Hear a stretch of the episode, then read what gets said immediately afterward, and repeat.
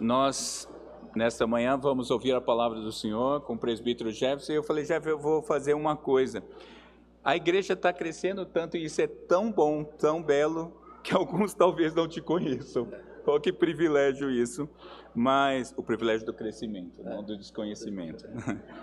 Mas, meus irmãos, o Jeff é presbítero aqui na nossa igreja mas ele está designado lá para a congregação, ou está servindo lá na congregação com o presbítero Cláudio e o reverendo Quaresma, e nesta manhã nos trará a palavra. O Jeff também é, Jeff, meus irmãos, é para intimidade, né? O Jeff é seminarista e também, recentemente, caso você ainda não tenha é, tido a oportunidade de ler lá nos nossos grupos, o Jeff foi eh, eleito como o segundo secretário do conselho para nos atender como secretário pastoral. Então, nós, pastores, estamos imensamente gratos por essa atividade nova na igreja, porque ele tem cuidado de nós, ele tem cuidado da nossa agenda, de uma série de coisas. Então, ele fica aqui na igreja segunda, quarta e sexta à, no... à tarde, não, de manhã, segunda, quarta e sexta de manhã e terça e quinta à tarde. Se você quiser marcar algum gabinete, alguma conversa, alguma outra necessidade, pode ligar para ele que ele está é, com essa função e desempenhando muitíssimo bem. Jeff, prega a palavra que o Senhor te use, meu irmão. Bom dia, irmãos. É uma alegria estar aqui nessa manhã, mas também motivo de grande temor, porque estamos diante da palavra de Deus. Eu gostaria de convidá-lo a abrir a sua Bíblia em Gênesis, capítulo 29, a partir do versículo 31. Leremos também o capítulo 30 até o versículo 34. As histórias da família do pacto, registradas por Moisés de forma inspirada, aquilo que o Senhor preservou na Sua palavra, para que hoje, nessa manhã, pudéssemos ouvir da parte de Deus aquilo que Ele tem para nos dizer. Gênesis 29, versículo 31. Eu vou ler a palavra do nosso Deus. Quando o Senhor viu que Lia era desprezada, fez com que ela fosse fecunda, ao passo que Raquel era estéril. Assim, Lia ficou grávida e deu à luz um filho, a quem deu o nome de Ruben, pois disse: O Senhor viu a minha aflição, por isso agora meu marido vai me amar. Ela ficou grávida outra vez e deu à luz um filho e disse: o Senhor viu que eu era desprezada e me deu mais este filho, e deu-lhe o nome de Simeão. Lia ficou grávida ainda outra vez, e deu à luz um filho, e disse: Agora, desta vez, o meu marido se unirá mais a mim, porque lhe dei à luz três filhos. Por isso lhe deu o nome de Levi. Mas uma vez ela ficou grávida e deu à luz um filho. Então disse: Desta vez louvarei ao Senhor. E por isso lhe deu o nome de Judá, e depois disso não teve mais filhos. Quando Raquel viu que não dava filhos a Jacó, teve ciúmes de sua irmã e disse a Jacó: Dê-me filhos, do contrário morrerei. Então Jacó ficou irado com Raquel e disse: Será que eu estou em lugar de Deus que a impediu de ter filhos? Então Raquel disse: Eis aqui Bila, minha serva, tenha relações com ela, para que dê a luz e eu traga filhos ao meu colo por meio dela. Assim Raquel lhe deu Bila, sua serva, por mulher, e Jacó teve relações com ela. Bila ficou grávida e deu à luz um filho a Jacó. Então Raquel disse: Deus me fez justiça, ouviu a minha voz e me deu um filho, por isso lhe chamou Dan. Outra vez Bila, serva de Raquel, ficou grávida e deu à luz o segundo filho a Jacó. Raquel disse: Com grandes lutas tenho competido com minha irmã e eu consegui vencer. Por isso lhe deu ao filho o nome de Naphtali. Quando Lia viu que ela mesma tinha cessado de ter filhos, tomou a sua serva Zilpa e a deu a Jacó por mulher. Zilpa, serva de Lia, deu a Jacó um filho. Lia disse: Afortunada, e deu ao filho o nome de Gade. Depois Zilpa, serva de Lia, deu o segundo filho a Jacó. Então Lia disse: É a minha felicidade, porque as mulheres dirão que sou feliz. E lhe deu o nome de Azer. Nos dias da colheita do trigo, Rubens saiu e achou umas mandrágoras no campo ele as trouxe para Lia, sua mãe. Então Raquel disse a Lia: Dê-me algumas das mandrágoras que o seu filho trouxe. Mas Lia respondeu: Você acha pouco o fato de ter tomado de mim um marido? Vai tomar também as mandrágoras de meu filho? Raquel respondeu: Ele poderá ter relações com você esta noite, em troca das mandrágoras de seu filho. À tarde, já quando Jacó voltava do campo, Lia saiu ao encontro dele e lhe disse: Esta noite você terá relações comigo, pois eu aluguei você pelas mandrágoras de meu filho. E naquela noite Jacó teve relações com ela. Deus ouviu Lia. Ela ficou grávida e deu à luz o quinto filho. Então Lia disse: Deus me recompensou, porque dei a minha serva ao meu marido. E deu ao filho o nome de Issacar. Lia engravidou mais uma vez e deu a Jacó o sexto filho. E disse: Deus me concedeu excelente dádiva.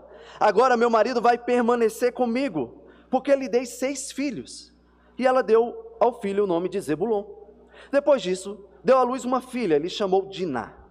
Deus lembrou-se de Raquel, ouviu-a e a fez fecunda. Ela engravidou e deu à luz um filho. Então disse: Deus tirou de mim o meu vexame. E deu ao filho o nome de José, dizendo: Que o Senhor me dê ainda outro filho. Até aqui a palavra do nosso Deus. Vamos orar. Senhor Deus, obrigado porque nessa manhã o Senhor nos convocou para estarmos em tua presença, para ouvirmos o Senhor falar por meio da tua palavra, que eu seja um instrumento em Suas mãos. Quebre o teu servo para que a Sua palavra seja transmitida com fidelidade e quebrante os corações dos meus irmãos para que eles sejam quebrantados, transformados e amadurecidos dia após dia. Em nome de Jesus. Amém. Irmãos, nós que estamos aqui sabemos que ao longo da história tivemos muitas guerras que separaram muitas famílias. Esposos que foram enviados para a guerra e não voltaram, filhos que foram separados dos seus pais, irmãos que foram separados e que nunca mais se viram. Realmente sabemos o quanto que a guerra separa aqueles que se amam, aqueles que são família. Mas e quando você pertence à mesma família, aos mesmos pais, e a guerra te separa para que você e o seu irmão lutem um contra o outro? Como lidar com batalhas onde o seu irmão se encontra do outro lado do fronte, na posição de inimigo? E isso daqui que eu estou falando aconteceu com uma família alemã que morava no Brasil no período da Segunda Guerra Mundial. Em 1938, o jovem alemão Paul Herrich, que morava no Brasil, foi enviado para a Alemanha pela sua família para fazer um tratamento de saúde. E ele então começou a perceber os movimentos da guerra iniciada por Hitler e desejou voltar para o Brasil. Porém, ele foi impedido e começou a trabalhar em uma fábrica de armamentos. E depois ele foi convocado em 1943 para defender a Alemanha na guerra. Em julho de 1944, o seu irmão mais velho, Gerd Emil, que já havia se nacionalizado brasileiro, foi convocado pela Força Expedicionária Brasileira, a FEB, para guerrear contra o exército alemão que se encontrava na Itália. Dois irmãos em lados opostos. Eles chegaram a lutar diretamente um contra o outro? Não. O povo foi enviado para o fronte da Rússia e morreu por lá.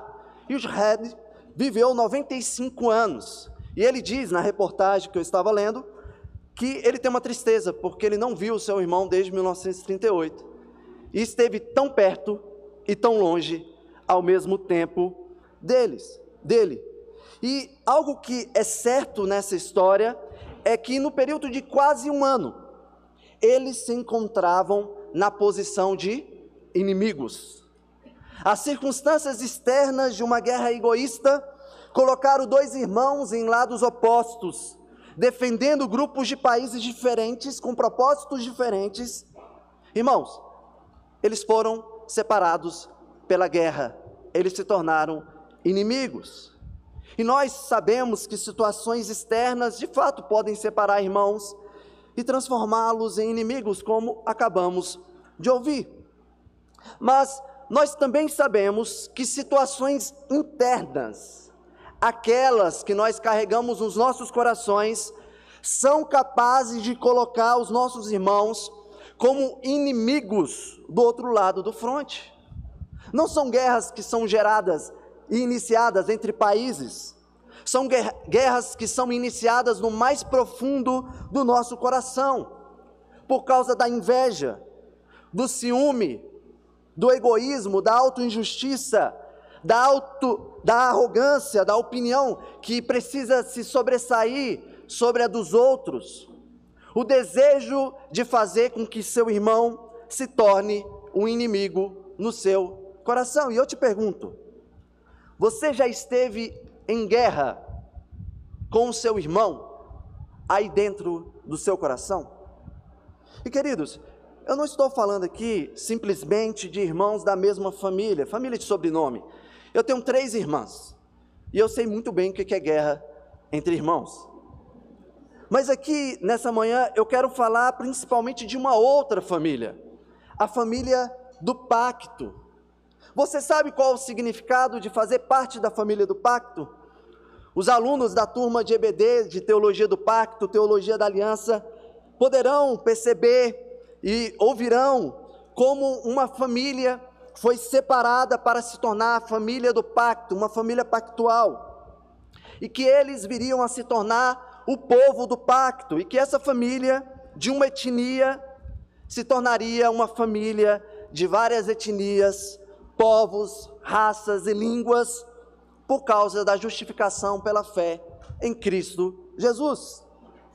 A semente dessa família estava lá em Sete, o filho que foi dado no lugar de Abel, e chegou até o chamado de Abraão, o primeiro patriarca da família do pacto. E eu sei que vocês têm ouvido bastante sobre a família do pacto nos últimos sermões em Gênesis.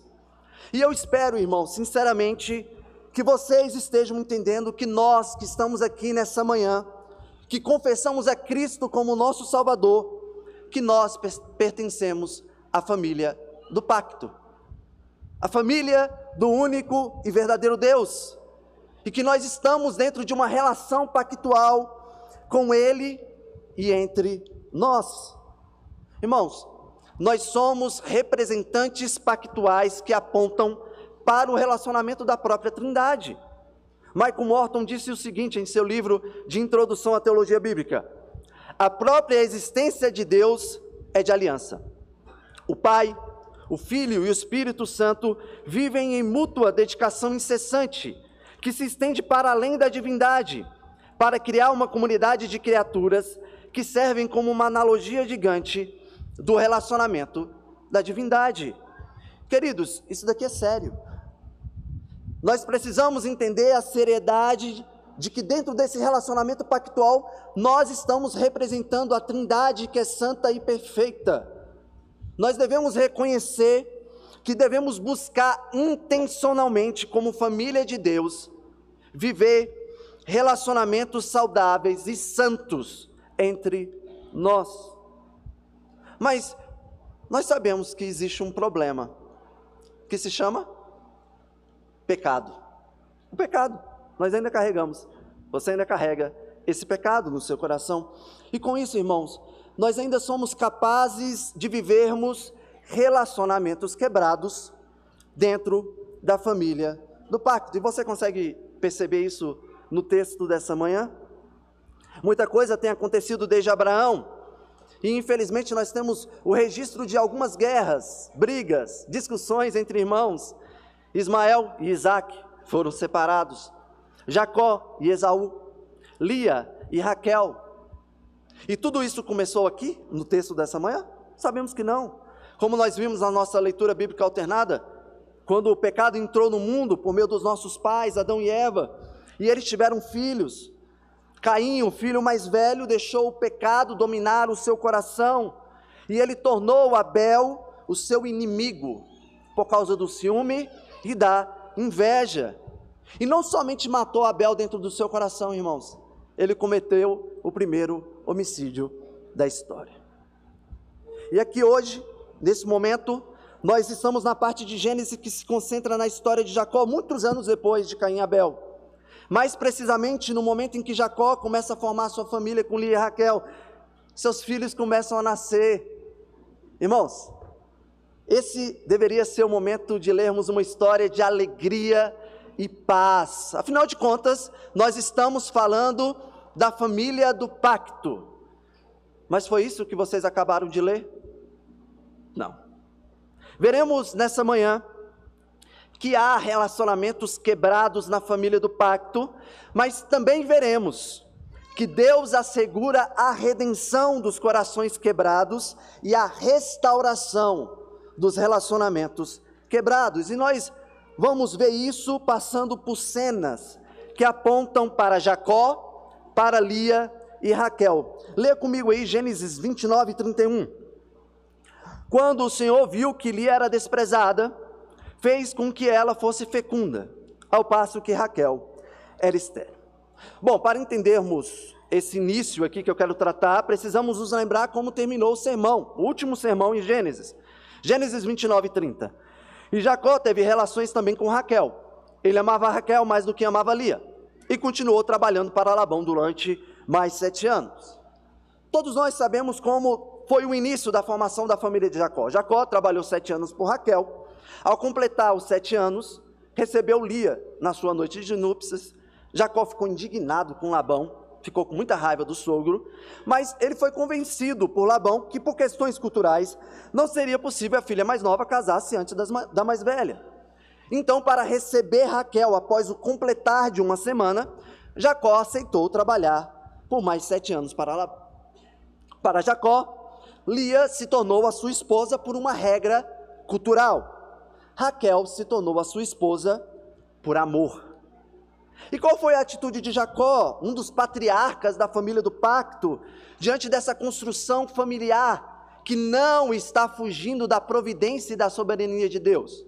Bom, Jacó optou por desprezar Lia e optou por concentrar os seus sentimentos de amor em Raquel.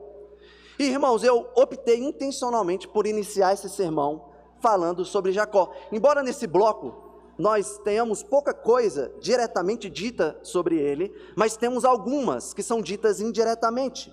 E quais são os registros que nós temos aqui? Primeiro, ele desprezando Lia. Segundo, ele, tem, ele tendo relações íntimas com suas esposas e com as servas das suas esposas. Ele sendo negociado entre as esposas para ter relação íntima. Ele sendo confrontado por Raquel pelo motivo de não lhe dar filhos e ele dando uma resposta certa da forma incorreta. Leia comigo Gênesis 30, versículo 2. Então Jacó ficou irado com Raquel e disse: Será que eu estou em lugar de Deus que a impediu de ter filhos? Irmãos, Jacó está sendo Jacó. Ele ainda está passando por um processo de transformação, ele ainda está sendo amadurecido.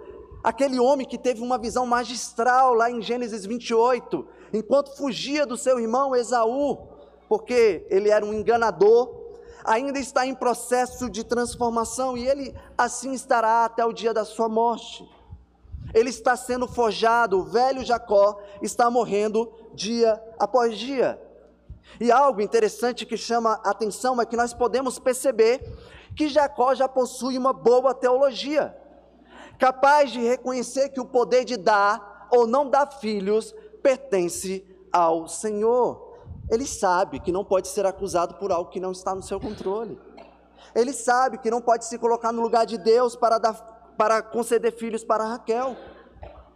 Mas irmãos, mesmo Jacó sabendo toda essa boa teologia da soberania de Deus, Jacó não sabe amar adequadamente as suas esposas ele não sabe conduzi-las em pastoreio dos seus corações. Ele sabe teologia, mas não sabe amar por meio da teologia. E observem, Lia era desprezada porque Jacó não a amava. Mas Raquel também recebeu de Jacó o desprezo de quem disse que a amava. Porque no momento em que ela precisou no seu momento de dor, de desespero que ela precisou ser pastoreada, no momento em que ela estava pecando, e precisava de oração, cuidado e pastoreio por parte do seu marido, ela recebeu desprezo. Jacó não intercedeu por Raquel no momento da explosão pecaminosa e aflição do seu coração. Raquel encontrou por parte do seu marido a teologia certa, mas carregada de ira e insensibilidade. Só para vocês terem ideia, Abraão e Isaac não foram insensíveis com suas respectivas esposas, que também ficaram estéreis por algum tempo, como Jacó foi para com Raquel. Jacó despreza Lia. Jacó despreza Raquel. Uma foi desprezada sem o sentimento do amor, e a outra foi desprezada com o sentimento do amor e boa teologia. Homens, vocês entendem o que está acontecendo aqui? Por vezes nós nos colocamos para as nossas esposas e para as nossas futuras esposas como os teólogos encantados, aqueles que possuem boa teologia, conhecem teologia reformada, conhecem a literatura reformada, falam as coisas certinhas, mas quando se encontram em seus casamentos, não são capazes de transformar a boa teologia dos lábios em uma verdadeira teologia na prática.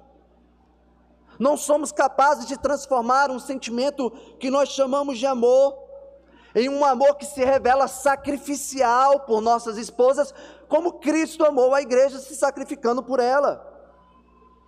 Elas chegam pedindo, clamando por pastoreio, se aproximam com suas dores, tristezas, lágrimas e pecados, e queremos virar para ela falando a síntese correta da teologia, mas não praticando a teologia correta.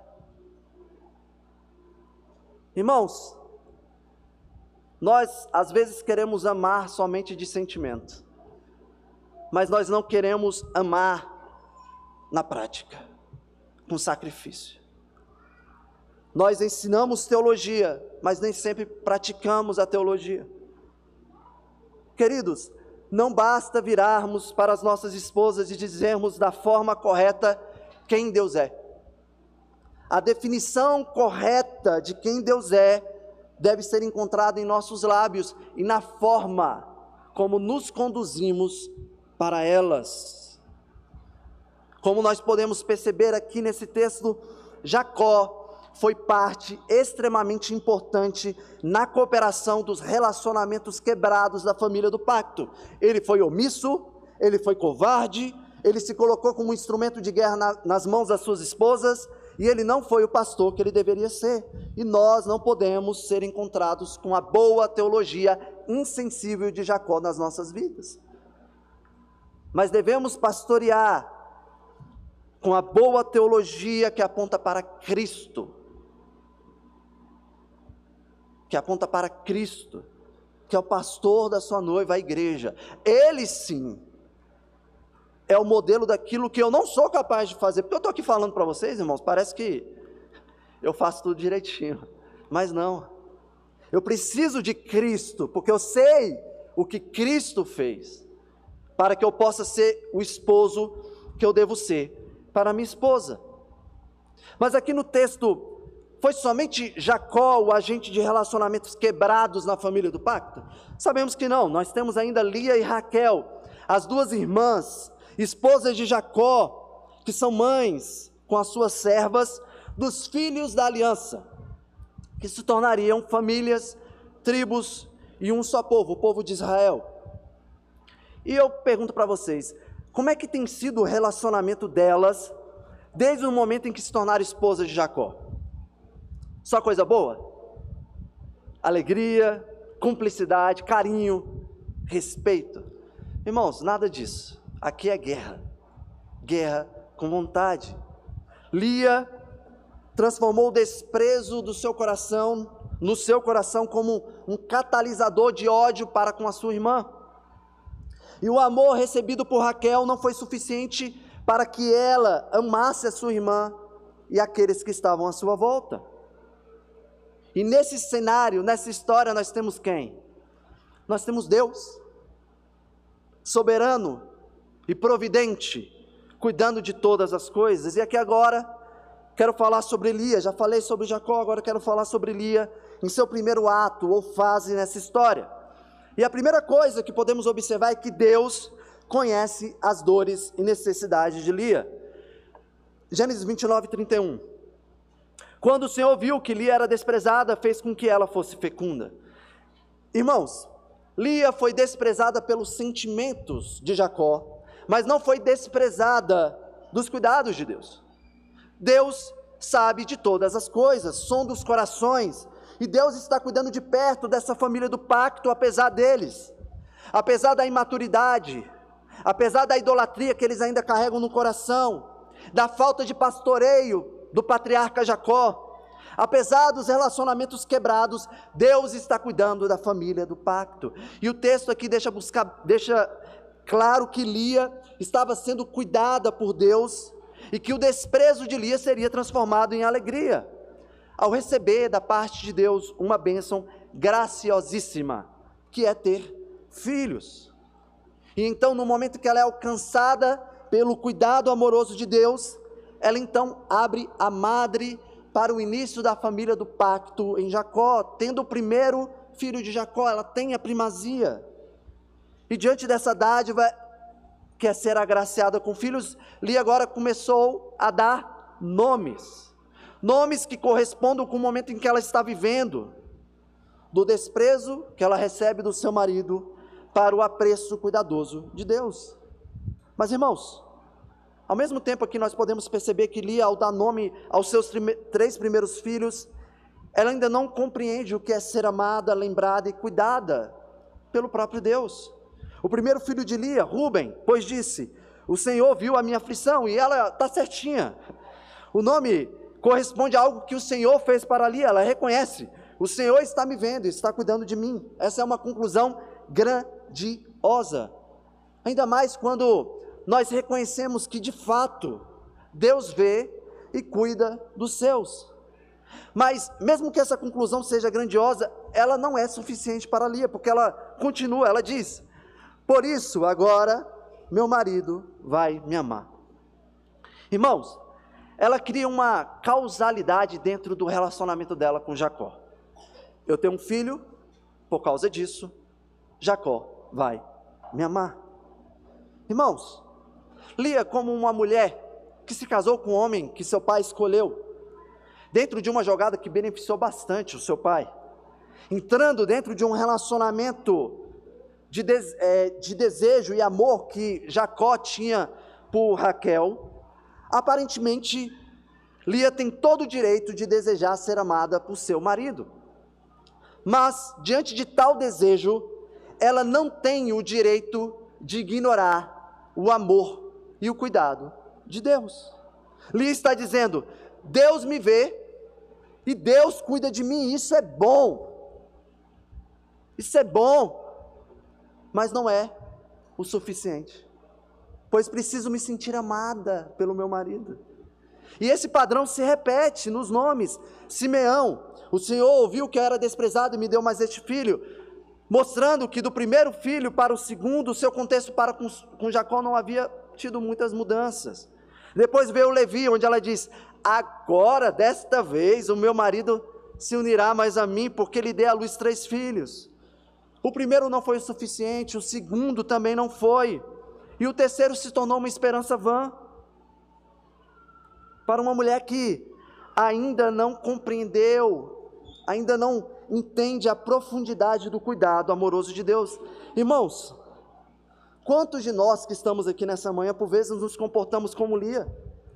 Nós viramos para Deus e dizemos: Obrigado, Senhor, pelo seu cuidado amoroso. Obrigado. Mas o que o Senhor é, o que o Senhor faz, da forma como o Senhor faz, não me é suficiente. Eu preciso disso. Eu preciso daquilo para que eu possa alcançar o que tanto anseio em meu coração. É assim que Lia se apresenta diante de Deus. Mas, mesmo se apresentando dessa forma, tem algo que é bem interessante aqui nesse texto. Porque Lia, ao dar nome de três dos seus quatro filhos, ela reconhece que é o Senhor da aliança, Yahvé, que está concedendo filhos para ela. Porque Lia, ela teve influência de deuses pagãos na sua vida. Ela foi criada no meio de deuses pagãos e ela poderia retribuir louvor a esses deuses, mas ela não faz isso. Ela já se revela como uma mulher que está compreendendo que faz parte da família do pacto, que ela faz parte da família do único e verdadeiro Deus. Lia até aqui está demonstrando que está começando a ter a compreensão correta sobre quem Deus é e o que Ele faz. Ela tem a compreensão correta, mas ela não tem a satisfação correta diante de quem Deus é e do que Ele faz. Porém, irmãos, Deus, na sua misericórdia e ensinamentos, concede mais um filho ali, é o quarto filho com Jacó. Seu quarto filho foi chamado Judá. Mais uma vez ela ficou grávida e deu à luz um filho. Então disse: Desta vez louvarei o Senhor, e por isso lhe deu o nome de Judá.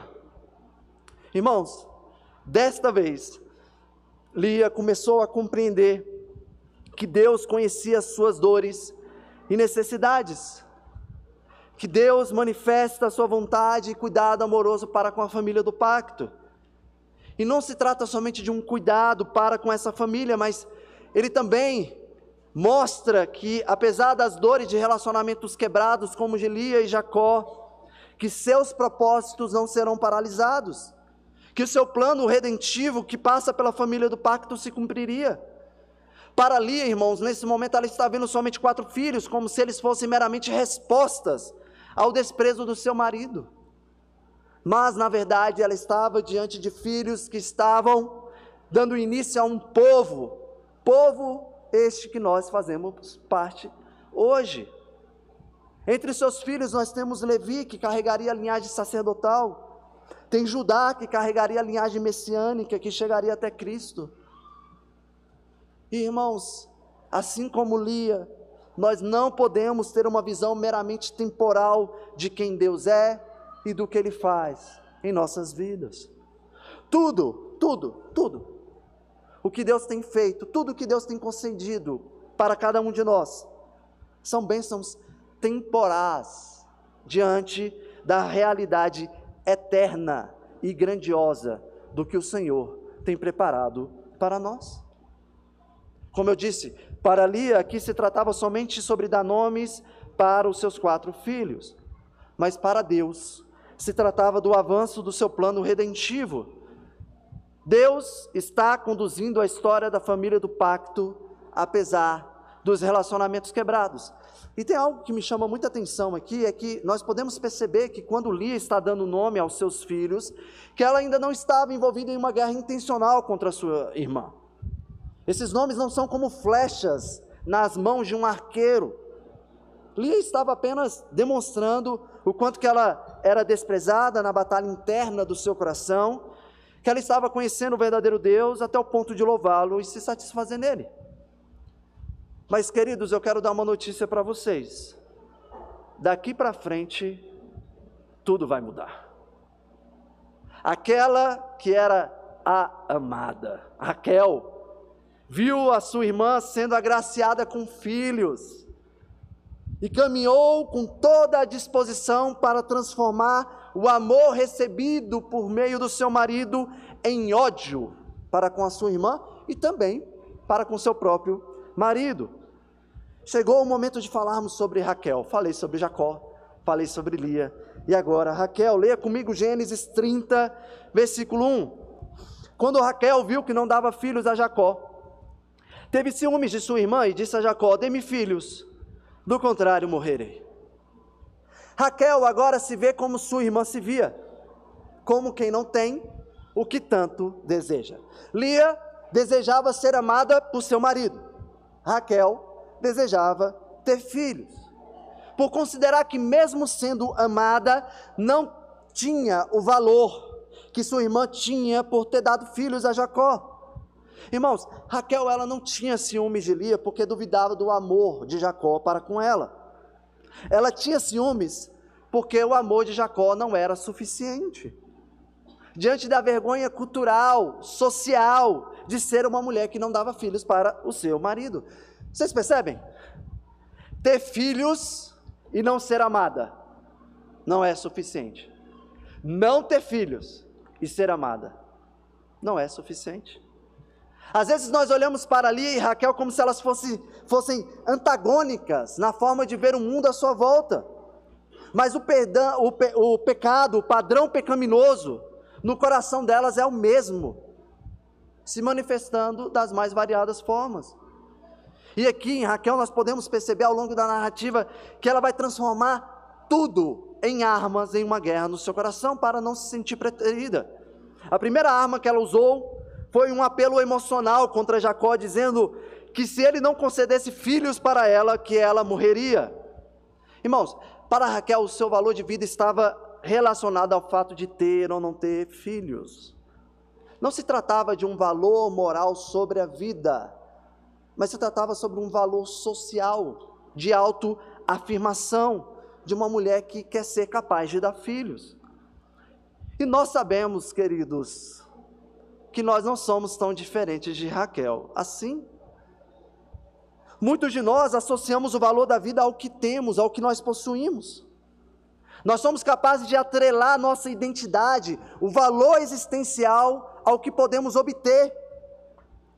Em nossos dias, nós não carregamos, nós não encontramos o significado e o propósito da primeira pergunta do Catecismo Maior de Westminster.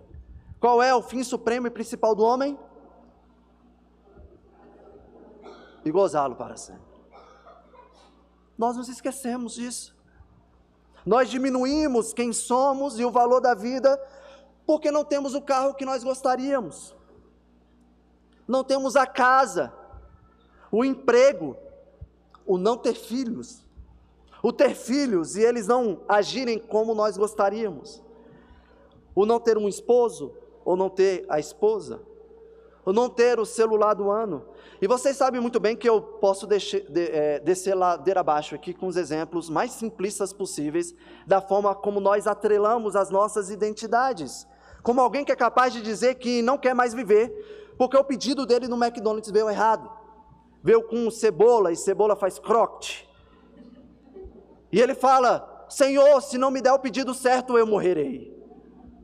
Irmãos, em alguns momentos é assim que nós agimos, viramos para Deus, dei-me o que eu quero, senão eu morrerei. Mas há uma diferença aqui. Se Jacó pode virar para Raquel e corretamente dizer que não é Deus, para dar o que ela deseja, Deus é Deus. E ele pode muito bem virar e dizer que não vai dar aquilo que nós desejamos. E ele não vai ficar barganhando com você com seus pedidos de ameaça. Irmãos, não travemos uma guerra birrenta contra Deus. Raquel quis fazer isso. Mas Raquel vai além no armamento. Ela vai utilizar uma segunda arma. Diante da resposta correta, porém nada piedosa do seu marido, ela vai colocar outras armas para jogo. Ela então vai utilizar Bila, sua serva, para ser a mulher ou concubina de Jacó. Jacó então tem relações com Bila, o primeiro filho, Dan. Onde Raquel disse: Deus me fez justiça, ouviu a minha voz e me deu um filho. O segundo filho, Naphtali. Raquel disse: Com grandes lutas tenho competido com minha irmã e consegui vencer.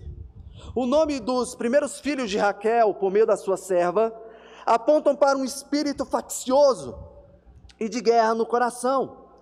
Ela acredita realmente que está dentro de uma guerra de injustiças, por isso que ela diz: Deus me fez justiça. E o segundo nome, ela revela o que está enraizado no seu coração. Uma luta de competição com a irmã, e mesmo tendo dois filhos, que não foi ela quem concebeu, ela se sente vitoriosa em relação à sua irmã. Irmãos, Raquel, ela parece com aquela pessoa que cria o jogo, as regras do jogo, e a principal regra é: só ganhe o jogo se você for o criador das regras do jogo. No caso, eu. Ela se sente vitoriosa. Ela criou guerra e batalhas no seu coração e ela acredita que está saindo vitoriosa em relação à sua irmã. E não somente isso, ela considera que Deus está fazendo parte do seu joguinho e julgando a sua autojustiça dentro dos seus próprios padrões, do padrão de Raquel, e não nos padrões de um Deus que é santo e justo. E mais uma vez, nós sabemos, irmãos, como eu disse, que Deus, na sua soberania, está agindo apesar do pecado de todos os envolvidos. Deus está avançando com seu plano de redenção por meio da família do pacto. E todas essas ações de Raquel vão gerar reações. Aqui no versículo 9, nós podemos perceber que Lia quis entrar nessa guerra jogando com as mesmas armas e regras de Raquel. Versículo 9: Quando Lia viu que ela mesma tinha cessado de ter filhos, tomou a sua serva Zilpa e a deu a Jacó por mulher.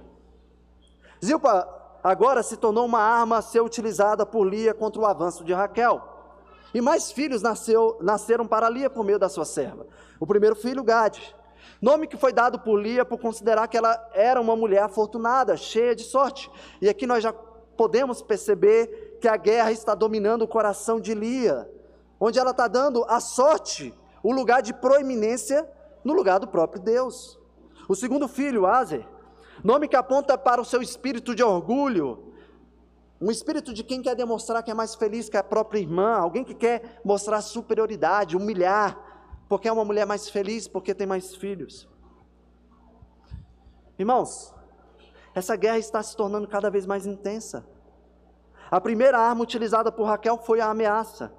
A segunda arma foi a serva, Lia, eh, a serva de Raquel, e Lia foi lá e reagiu.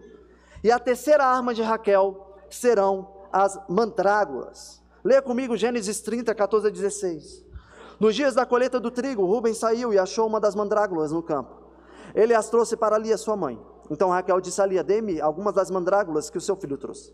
Mas Lia respondeu: Você acha pouco o fato de ter tomado de mim o marido? Vai tomar também as mandrágoras de meu filho? Raquel respondeu: Ele poderá ter relações com você esta noite, em troca das mandrágoras de seu filho.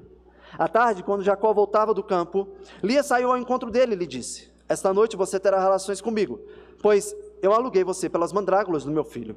E naquela noite Jacó teve relações com elas. Meu irmão, é assustador.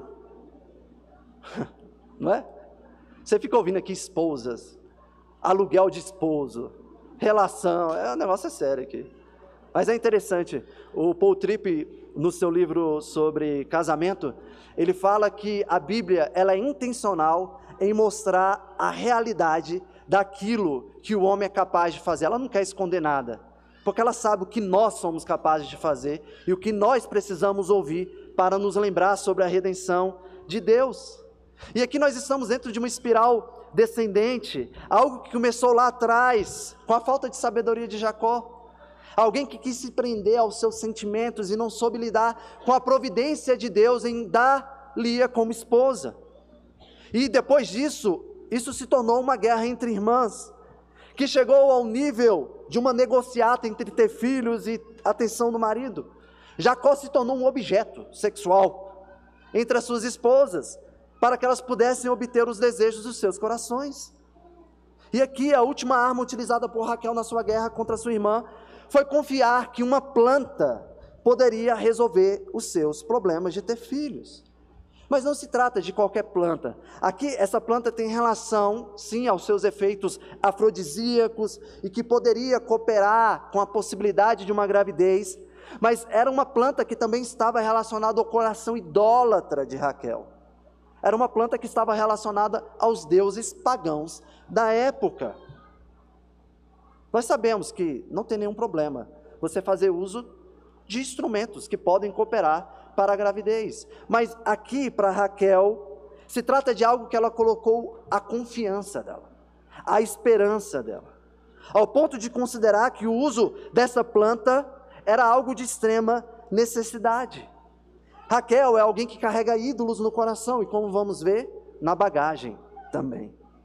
Irmãos, a necessidade dessa planta se torna tão intensa que Raquel, ela quis ter uma trégua com a, uma trégua com a sua irmã para um momento de paz, para poder negociar, para obter aquilo que ela desejava. Um comentarista diz: ambas as esposas têm uma séria deficiência.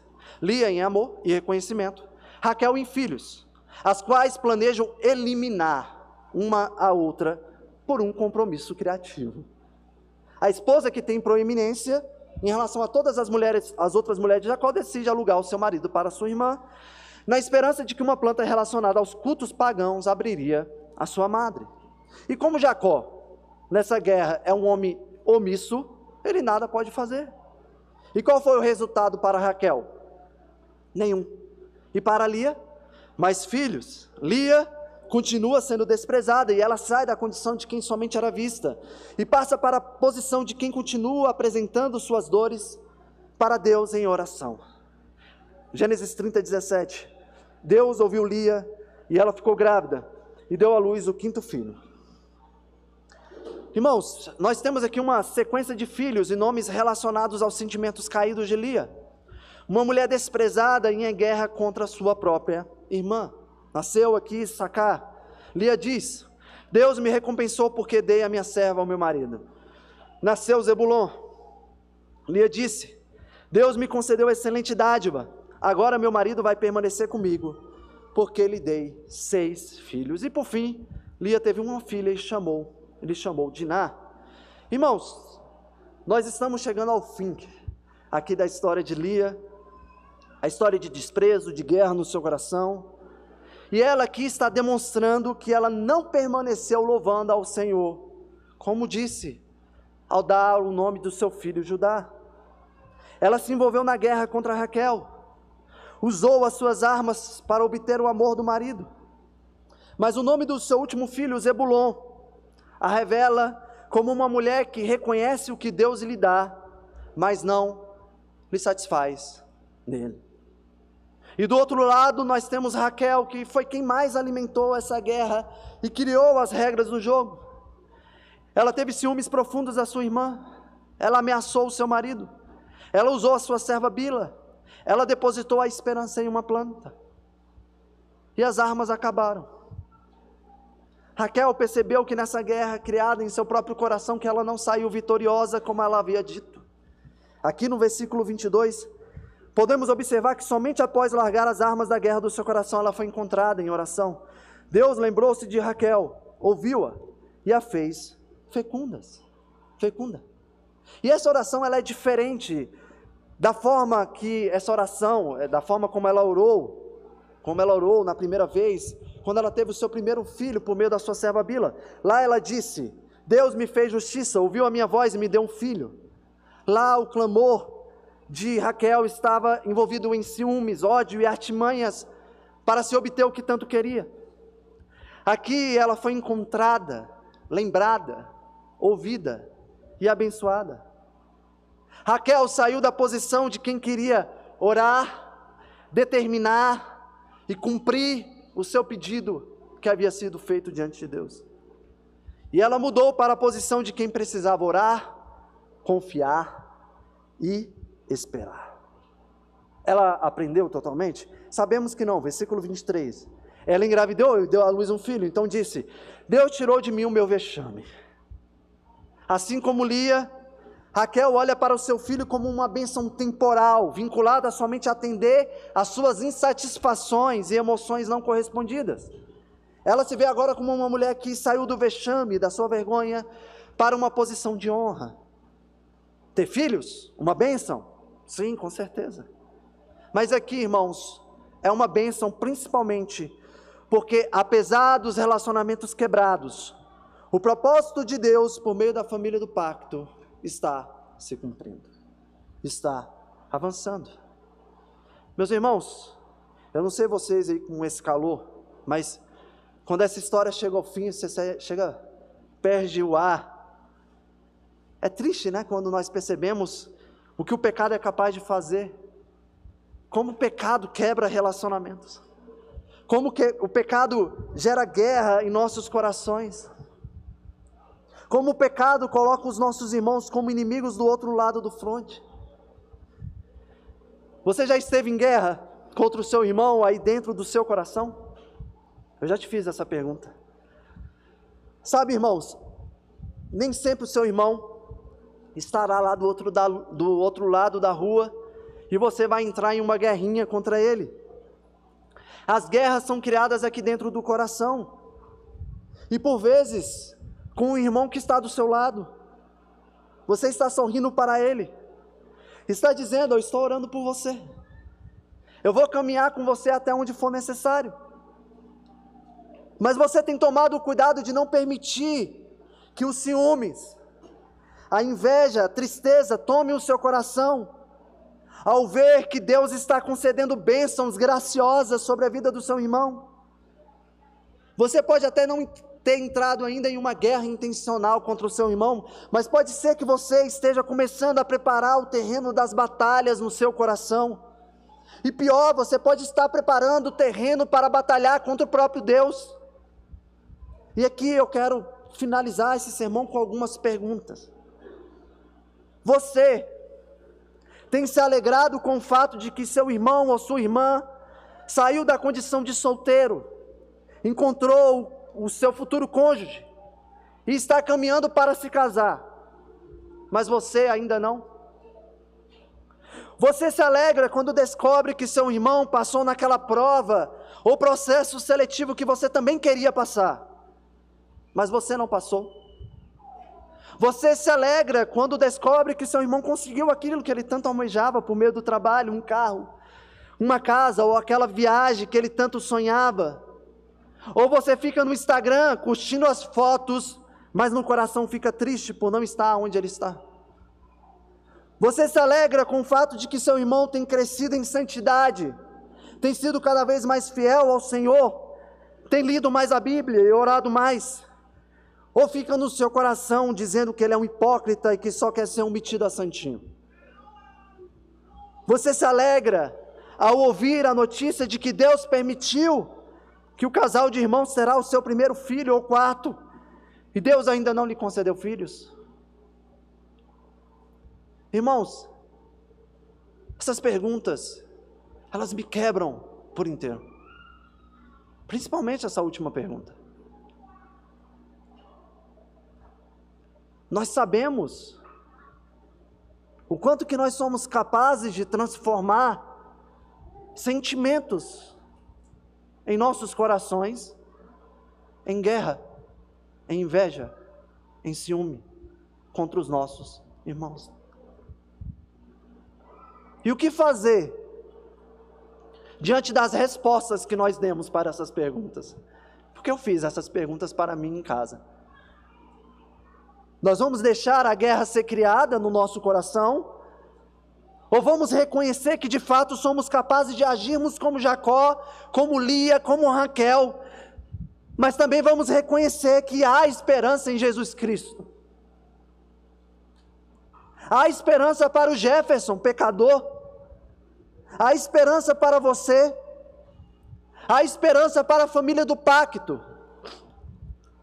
Há esperança para Jacó, que despreza suas esposas, não pastoreando seus corações e não sendo um agente de paz em meio à guerra. A esperança para Lia, uma mulher que transforma o desprezo recebido em desprezo, insatisfação em relação ao próprio Deus. A esperança para Raquel, uma mulher carregada de ciúmes, que cria guerra em, seus corações, em seu coração e usa armas contra a sua própria irmã.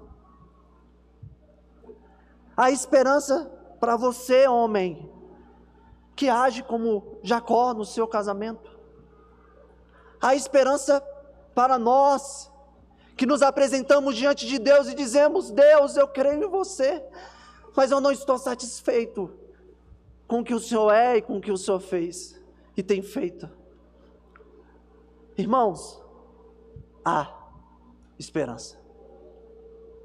Leia comigo Gênesis 24 e deu ao filho o nome de José, dizendo: Que o Senhor me dê ainda outro filho. Para quem estava vivendo essa história ali no momento, é somente o nascimento do décimo primeiro filho, irmãos. Raquel deu um nome, ainda revelando coisas no seu coração, né? ela desejava ter mais filhos. Mas aqui, irmãos, em José, cuja sua história será melhor trabalhada lá em Gênesis capítulo 37, Nós temos o nascimento daquele que seria o agente usado por Deus para trazer redenção aos corações quebrados e restauração aos relacionamentos quebrados. Vocês vão ouvir aqui Gênesis e vocês vão perceber que muita coisa não mudou ainda. Vai ter muita guerra entre irmãos. Ainda haverá muitos relacionamentos quebrados. Mas, como já disse aqui, Deus está conduzindo a história da redenção, apesar de todos os envolvidos. José é um tipo de Cristo, ele aponta para Cristo. Ele prepara o caminho da restauração, da redenção da sua família. Mas José não é o próprio Cristo. José não seria capaz de fazer aquilo que somente Cristo foi capaz de fazer. José foi um agente de restauração para uma família no tempo e no espaço na história. Mas Jesus Cristo, irmãos, é o agente de redenção e restauração de uma família do pacto que não pode ser condicionada ao tempo e ao espaço. Eu e você fazemos parte da família do pacto por causa de Cristo. Ele fez o que eu e você não somos capazes de fazer. Ele nos amou, como Jacó não foi capaz de amar e cuidar das suas esposas. Ele nos amou sem o ciúme de Raquel. Ele nos amou sem o desprezo de Lia e maquinação, as maquinações do seu coração. Cristo nos amou apesar do que nós carregamos em nossos corações. Cristo encarnou, Cristo viveu de vida, de uma vida perfeita, Cristo morreu em uma cruz e Cristo ressuscitou. E Cristo fez tudo isso para que eu e você insistamos, venhamos a insistir em um padrão de criar guerras nos nossos corações. Cristo morreu por você para você sentir inveja do seu irmão. Cristo morreu por você para você desprezar o seu irmão. Não, irmãos. Cristo morreu para que nós que estávamos fora da família do pacto fôssemos trazidos para dentro da família do pacto.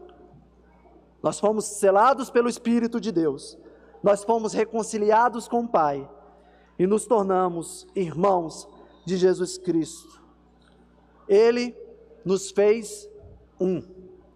Cristo, irmãos, é a nossa esperança. E ele disse, ele disse que nós nos tornaríamos testemunhas dessa esperança para o mundo, quando vivêssemos em um relacionamento de amor pactual com Ele e entre nós. Olha o que Jesus disse: Um novo mandamento vos dou, que vos ameis uns aos outros, como eu vos amei a vós, que também vós, uns aos outros, vos ameis. Nisto, nisto, todos conhecerão que sois meus discípulos, se vos amardes uns aos outros. Irmãos, amemos amemos uns aos outros dentro dessa família do pacto. Nem todo mundo aqui é tão bonitinho como deveria ser. Mas Cristo faz cada um de nós irmãos, irmãos por causa de Cristo e para Cristo. Vamos orar? Senhor, obrigado por tua palavra, obrigado por essa mensagem. Ajuda-nos a aplicar essas palavras em nossas vidas para a sua glória e permita que essa igreja seja um testemunho de que nós amamos uns aos outros como nós amamos ao Senhor. Em nome de Jesus. Amém.